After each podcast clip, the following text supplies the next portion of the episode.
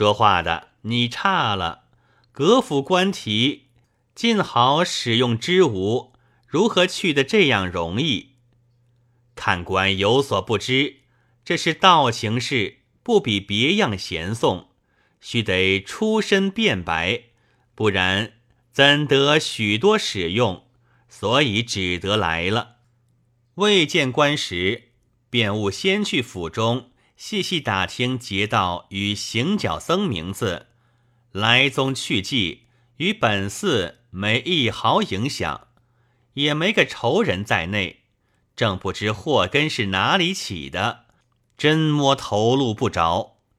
说话间，太守升堂，来差头批待住持道。太守不开言，问甚事由，即写监票发下监中去。住持不曾分说得一句话，竟自黑漉漉的吃监了。太守监罢了住持，唤元差到案前来，低问道：“这和尚可有人同来吗？”元差道：“有一个徒弟，一个道人。”太守道。那徒弟可是了事的？元差道：“也晓得是体的。”太守道：“你悄的对那徒弟说，可速回寺中去取那本《金刚经》来救你师傅，便得无事。若稍迟几日，就讨绝丹了。”元差道：“小的去说。”太守退了堂，元差跌跌脚道。我只道真是道情，原来又是什么《金刚经》？盖只为先前借此为题诈过好几家，衙门人多是晓得的了。走去一十一五对辩务说了，辩悟道：“这是我上世之物，怪到日前有好几起常州人来寺中求买，说是府里药，我们不卖与他。”直到今日，却生下这个计较，陷我师傅抢来索取，如今怎么处？元差道：“方才明明吩咐，稍迟几日就讨绝单。我老爷只为要此经，我这里好几家受了累，何况是你本寺有的，不送的他，他怎肯住手？却不枉送了性命。”快去与你住持师傅商量去。便务就央元差领了到监里，把这些话一一说了。住持道：“既是如此，快去取来送他，救我出去罢了。终不成为了大家门面的东西，断送了我一个人性命吧？”便悟道：“不必二三，取了来就是。”对元差道：“有烦上下代禀一声，略求宽容几日，以便往回。师傅在监，再求看去。”元差道：“既去取了，这个不难，多在我身上，放心前去。”便务留下盘缠与道人送饭，自己单身不辞辛苦，星夜赶到寺中，取了经卷。复到常州，不上五日，来会元差道：“经已取来了，如何送进去？”元差道：“此是经卷，又不是什么财物，待我在转筒边击帮禀一声，递进去不妨。”果然，元差递了进去。太守在司衙，见说取得《金刚经》道，倒是宝物到了。河衙人眷多来争看，打开包时，太守是个粗人，本不在行，知道千金之物必是怎的庄严。看见零零落落，纸色晦黑，先不像意。揭开细看字迹，见五个棋手，没头没脑。看了一会儿，任有细字号数。仔细再看，却原来是第二页起的。太守大笑道：“凡事不可慕虚名，虽是古迹，也须得完全才好。今是不全之书，头一版就无了，成得甚用。说什么千金百金，多被这些酸子传闻误了，空费了许多心机，难为这个和尚做了这几日监，岂不冤枉？内眷们见这经卷既没什么好看，又听得说和尚作奸，一齐撺掇，叫还了经卷，放了和尚。太守也想到没甚紧要。仍旧发与元差，即还本主。衙中传出去说，少了头一张用不着，故此发了出来。便悟只认还要补头章，怀着鬼胎道：“这却是死了。”正在心慌，只见连间的住持多放了出来。元差来讨赏，道：“以此没事了。”住持不知缘故，元差道：“老爷起心要你这经，故生这风波。今见经不完全，没有什么头一章不中他意，有些懊悔了。他原无怪你之心，经也还了，事也罢了。恭喜恭喜！”住持谢了元差，回到下处，与辩悟道：“哪里说起？”遭此一场横祸，今幸得无事，还算好了。只是适才听见说经上没了头章，不完全，故此肯还。我想此经怎的不完全？辩悟才把前日太湖中众人所看风卷去头章之事说了一遍。住持道：“此天意也。”若是风不吹去首章，此经今日必然被留，非复我山门所有了。如今虽是缺了一章，后边铭记仍在，仍旧归无寺宝藏。此皆佛天之力。喜喜欢欢，算还了房钱饭钱。师徒与道人三众雇了一个船，同回苏州来。过了许树关数里，将到枫桥，天已昏黑。忽然风雨大作，不辨路径。远远望去，一道火光烛天，叫船家对着亮处只管摇去。其实风雨也息了，看看至近，却是草舍内一盏灯火明亮，听得有木鱼声。船到岸边，叫船家拦好了，便误夺上去叩门讨火，门还未关，推将进去，却是一个老者靠着桌子诵经，见是个僧家，忙起身续了礼，便务求点灯，老者打个纸捻儿，蘸蘸油点着了，递与便误。便悟接了纸捻，照得满屋明亮。偶然抬头，待眼见壁间一幅字纸粘着，无心一看，吃了一惊，大叫道：“怪哉，怪哉！”老者问道：“师傅见此纸，为何大惊小怪？”便悟道：“此话甚长，小舟中还有师傅在内。”待小僧拿火去照了，然后再来奉告，还有话讲。老者道：“老汉是奉佛弟子，何不连尊师接了起来？”老者就叫小厮祖寿出来，同了辩悟到舟中来接那一位师傅。辩悟未到船上，先叫住持道：“师傅快起来！”不但投着主人，岂有奇事了？住持道：“有何奇事？”便悟道：“师傅且到里面见了主人，请看一件物事。”住持同了便悟走进门来，与主人相见了。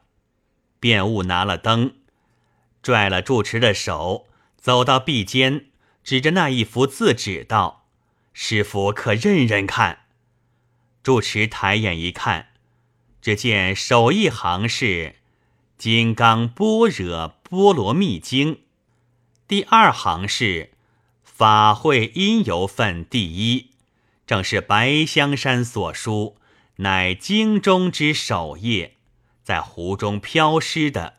拍手道：“好像是吴家经上的，何缘得在此处？”老者道。贤师徒精怪此旨，必有缘故。辩悟道：“老丈肯把此旨的根由一说，于师徒也剖心相告。”老者摆着椅子道：“请坐了献茶，容老汉慢讲。”师徒领命，分次坐了。奉茶已毕，老者道：“老汉姓姚。”是此间愚人，幼年不曾读书，从不识字，只靠着鱼虾为生。后来中年家事尽可度日了，听得长者们说因果，自悔作业太多，有心修行，只为不识一字，难以念经，因此自恨。凡见字纸，必加爱惜，不敢作见。如此多年，前年某月某日晚间，忽然风飘什么物件下来，倒于门首。老汉望去，只见一道火光落地，拾将起来，却是一张字纸。老汉惊异，料到多年宝惜字纸，今日见此光怪，必有奇处，不敢亵渎，将来。年在壁间，时常顶礼。后来有个道人到此见了，对老汉道：“此《金刚经》首页，若是要念全经，我当教入。”遂手出一卷，教老汉念诵一遍。老汉随手念过，心中豁然，就把经中字一一认得。以后日渐增加。今颇能便利诸经了。记得道人临别时，指着此纸道：“善守此符，必有后果。”老汉一发不敢怠慢，每念诵时，必先顶礼。今两位一见，共相惊异，必是晓得此纸的来历了。主持与辩悟同声道：“世间迷路。”忽见火光冲天，随亮到此，却只是灯火微明，正在怪异。方才见老丈见教，得此旨时也见火光，乃至是此旨显灵，庶当会合。老丈若肯见还，功德更大了。老者道：“非师等之物，何云见还？”便悟道。好叫老丈得知，此纸非凡笔，乃是唐朝侍郎白香山手记也。